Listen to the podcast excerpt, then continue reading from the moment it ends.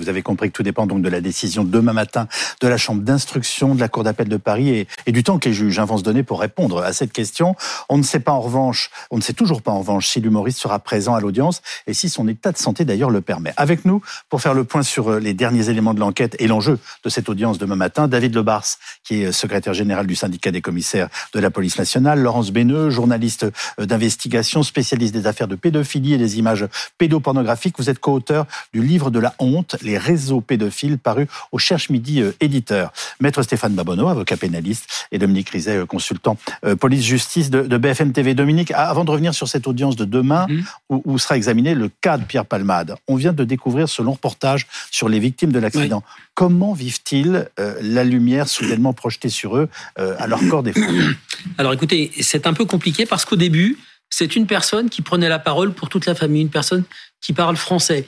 Et puis le neveu, qui a 17 ans, qui était quand même extrêmement choqué sur le moment, est un peu sorti de l'ombre et a repris euh, la parole, puisque c'est une famille de trois frères. Hein, ce monsieur avait trois frères. Donc, euh, il commence maintenant, j'ai envie de dire, euh, d'organiser leur réaction médiatique. Il y a eu le temps de la sidération, l'accident, qui était la personne en face dans la voiture, mmh. cette espèce de d'emballement et d'écrasement médiatique de chape qui leur est tombé dessus, leur avocat qui a pris la parole, qui leur a expliqué aussi que eux pouvaient s'exprimer, et donc cette défense s'organise. Et je peux vous dire que j'ai eu tout à l'heure le neveu Homer au téléphone et qui me dit, nous, on veut que Pierre Palmade, clairement, aille en prison. Et quand on lui dit oui, mais il n'est pas libre de ses mouvements, on veut qu'il aille en prison. Et j'ai d'autres photos, puisque ces photos, c'est la famille qui nous les a confiées, ces photos euh, très difficiles, hein, où on voit, on voit donc le, père et son fils euh, blessés euh, gravement. J'ai d'autres photos. Je vous assure que le petit garçon va mieux. Il va quand même devoir subir une opération, puis plusieurs opérations sûrement, de la mâchoire maxillaire inférieure. Mais le papa ne va pas bien du tout.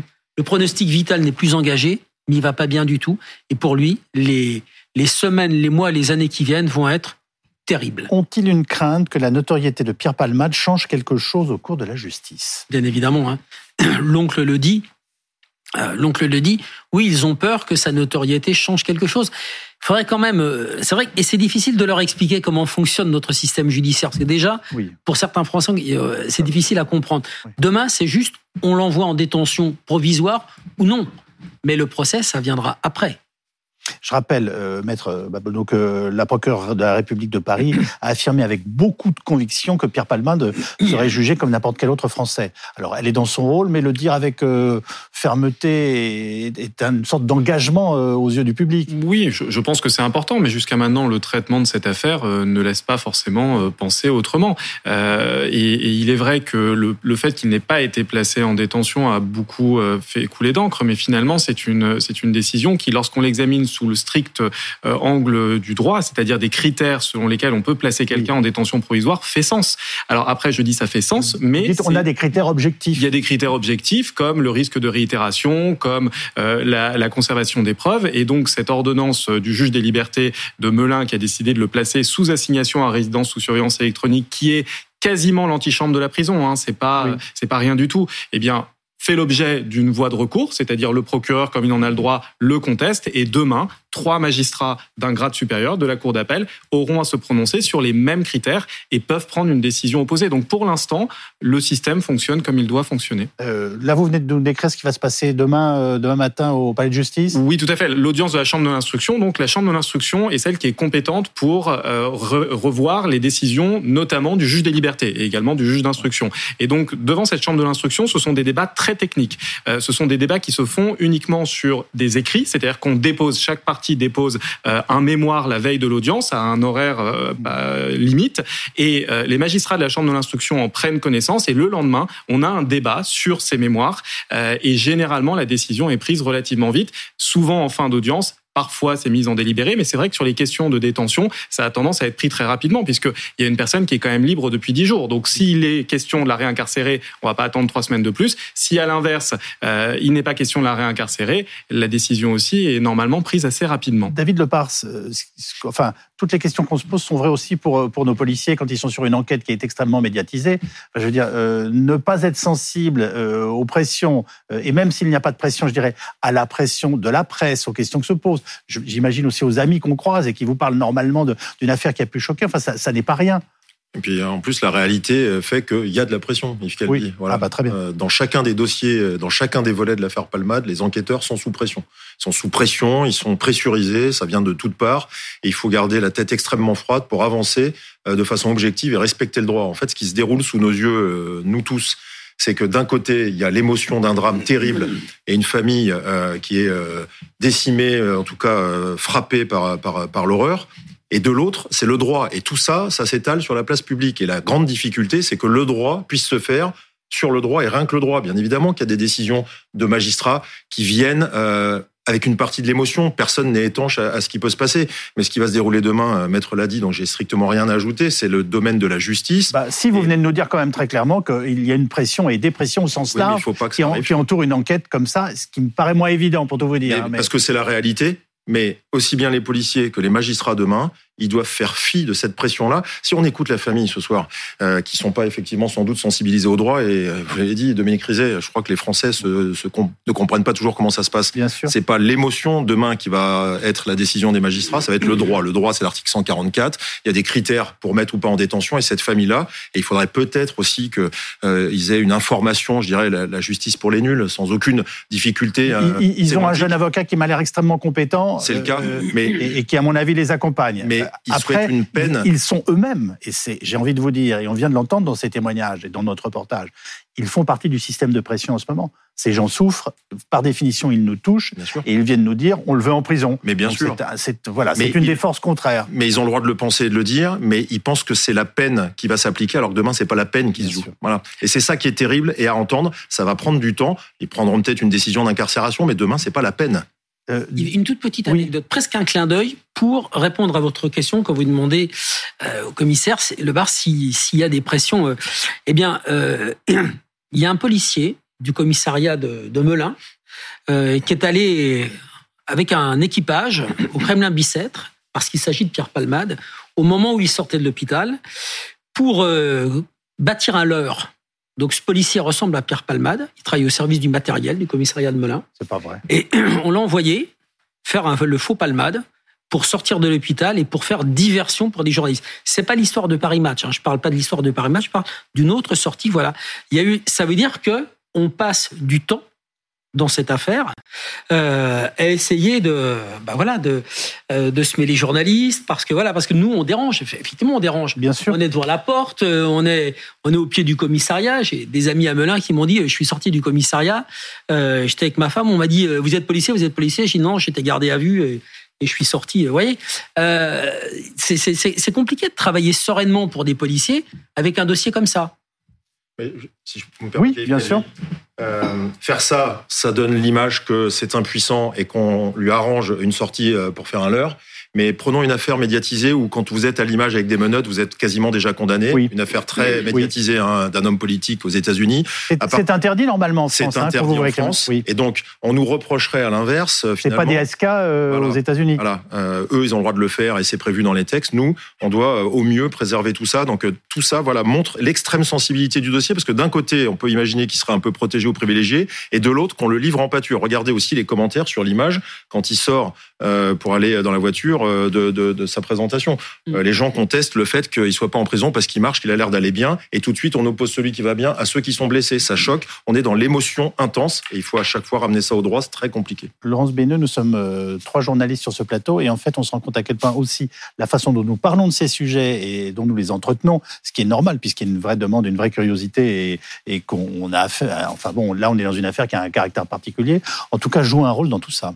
Mais oui, oui, pour tout vous dire, j'ai hésité à venir puisqu'il était question de pédopornographie. Je suis venue parce que j'ai des choses à dire sur le sujet. Oui. Mais j'ai hésité parce que précisément parce qu'en même temps, alors en ce qui concerne la pédopornographie, soyons clairs, c'est extrêmement ténu. Hein, Et on va y revenir. Ce qu'il y a aujourd'hui, et euh, très clairement, on dit bon, il faudrait qu'il bénéficie d'un traitement comme tout le monde. C'est absolument pas le cas. Et c'est ça va, c'est même pas. Il y a cette crainte. Oui, est-ce qu'il va bénéficier de traitement de faveur? Dans ce domaine-là, c'est le contraire. Euh, sa, notoriété, à mon avis, lui nuit. Et, euh, et c'est vrai aussi, euh, je, suis, enfin, je travaille, je suis spécialiste sur la pédopornographie, c'est vrai, mais je travaille sur la justice euh, en général. D'une façon plus générale, oui. Voilà, depuis 20 ans, enfin depuis 25 ans même. Et c'est, en fait, enfin moi, je, la pratique judiciaire, d'après la pratique judiciaire, en fait, c'est normal qu'il soit pas en, en détention provisoire, enfin pardon de le dire. Et puis, par-dessus le marché, il faut bien se rendre compte que la justice n'évolue pas du tout dans ce sens-là. Enfin, il y a des, il y a quand même euh, des gens qui sont condamnés, qui sont condamnés lourdement. Enfin, on pense que ce sont les peines légères qui sont pas appliquées, les peines lourdes aussi. Euh, j'ai écrit un, un, enfin, un gros dossier là-dessus, notamment depuis la, depuis la loi de 2021 là sur la sur la justice.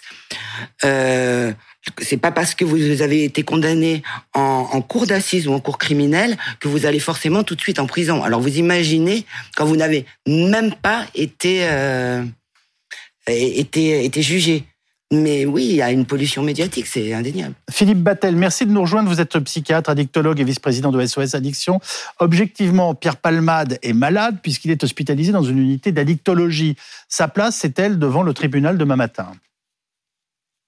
Alors moi je dirais plutôt oui, avant. Euh, moi je serais pour un séquençage des situations. Euh, on a un sujet euh, addict qui commet des dommages majeurs, qui porte une émotion majeure et on n'entend que ça depuis une semaine. Et j'ai quand même le sentiment que le contraindre à des soins, j'arrive toujours pas à comprendre pourquoi il n'est pas assigné à résidence dans un endroit qui n'est pas un endroit de soins. On a tout le temps pour se soigner d'une addiction, tout le temps. Et je ne vois pas l'urgence à essayer de le contraindre, sinon d'essayer d'envoyer un message grand public en vous disant vous inquiétez pas, il va, il ne va plus nuire de son addiction. Bon, euh, je trouve que ça n'a pas beaucoup euh, euh, de sens. D'autre part, la notoriété, en règle générale, ça nuit euh, au sujet addict.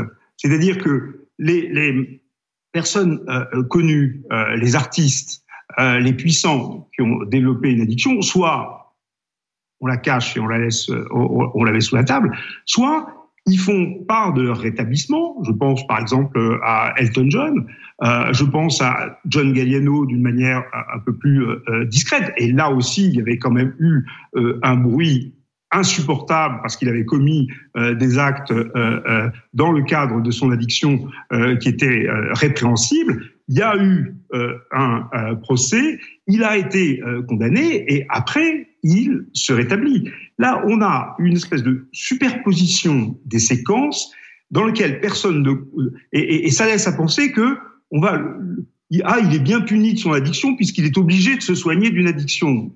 On marche sur la tête. Enfin, je trouve que tout ça a pas beaucoup de sens.